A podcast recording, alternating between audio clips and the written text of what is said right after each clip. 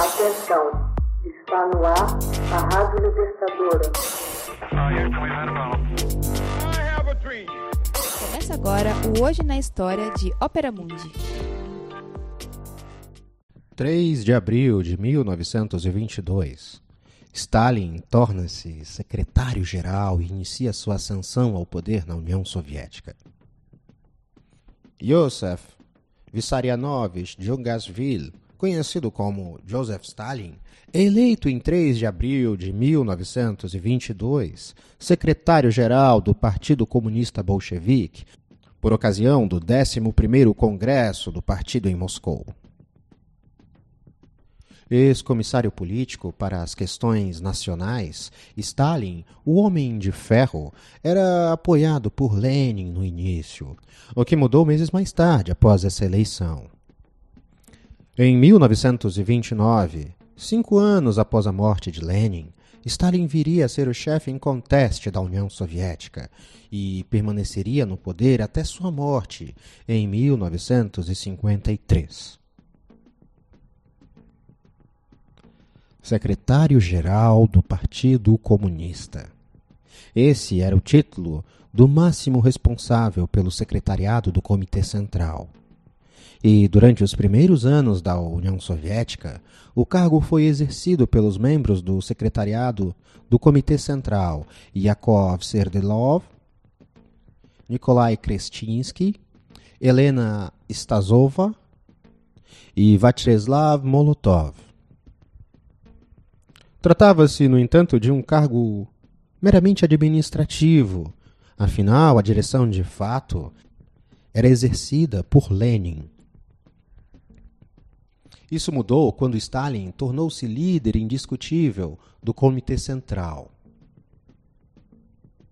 Ao completar 50 anos em 1929, Stalin havia conseguido fazer do cargo de secretário-geral a principal função político-administrativa da União Soviética. Era, ao mesmo tempo, líder do partido, chefe de Estado e também do governo.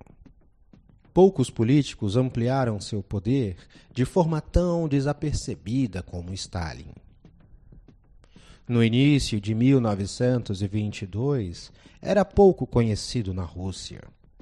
Lenin criticava a lentidão do processo pós-revolucionário e sugeriu ao Politburo a escolha de um secretário-geral para coordenar as atividades do partido. Stalin foi o candidato único. Suas responsabilidades eram mais burocráticas que políticas. Os destacados bolcheviques da época viam nisso uma tarefa incômoda. Todos se viam como grandes teóricos e pensadores exceto Stalin. Não acreditavam que as ambições de Stalin os afetassem. O homem de ferro da Geórgia foi conquistando espaço paulatinamente. Dois meses depois da eleição de Stalin, Lenin sofreu seu primeiro derrame cerebral e o secretário-geral foi incumbido pelo partido de preparar uma nova constituição que ligasse mais a Federação das Repúblicas Socialistas a Moscou, mas mantivesse suas identidades próprias. Enquanto se recuperava de um segundo derrame, supostamente sugeriu em seu testamento político que os companheiros bolcheviques encontrassem uma maneira de substituir Stalin. Proponho aos camaradas a refletir uma maneira de substituir Stalin deste posto e nomear em seu lugar um homem que, sob todos os aspectos, possa se distinguir do camarada Stalin por uma superioridade ou seja, ser mais paciente, mais polido e mais atencioso aos demais camaradas. Isso não chegou a acontecer, pois Lenin não se recuperou do quarto derrame, morrendo em janeiro de 1924.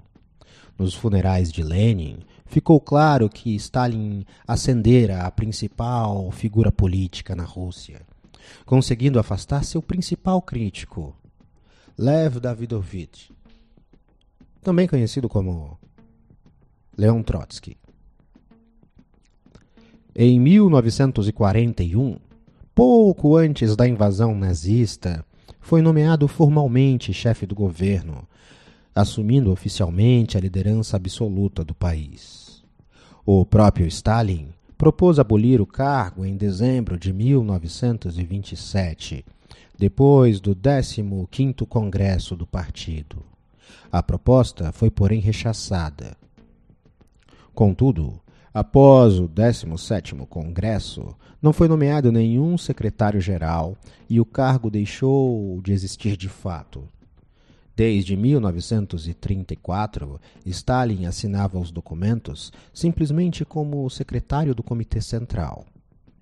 E assim foi até a sua morte, em 1953. Após a morte do Stalin, com a reestruturação do Comitê Central e do Politburo, George Malenkov foi incluído no secretariado ao ser nomeado primeiro-ministro. A queda de Malenkov permitiu que Nikita Khrushchev assumisse o cargo de primeiro-ministro e poder, desse modo, consolidar a sua posição dentro do secretariado. Em 7 de setembro, Khrushchev foi designado como primeiro secretário do Comitê Central. No plenário do Comitê Central, de 8 de abril de 1966, Leonid Brezhnev foi nomeado secretário-geral, retomando a linha de concentração de cargos. Após Brezhnev, o seguinte secretário-geral foi Mikhail Gorbachev. Renunciou ao seu cargo em agosto de 1991, após um golpe de Estado, sendo substituído por Vladimir Ivashenko durante cinco dias até o fim das atividades governantes do Partido Comunista da União das Repúblicas Socialistas Soviéticas, no dia 29 daquele mês. Hoje na História. Texto original Max Altman. Narração e adaptação José Igor. Edição Laila Manuelle. Você já fez uma assinatura solidária de Opera Mundi? Fortaleça a imprensa independente. Acesse www.operamundi.com.br/apoio. São muitas opções. Você também pode fazer um Pix usando a chave apoie.operamundi.com.br. Obrigada!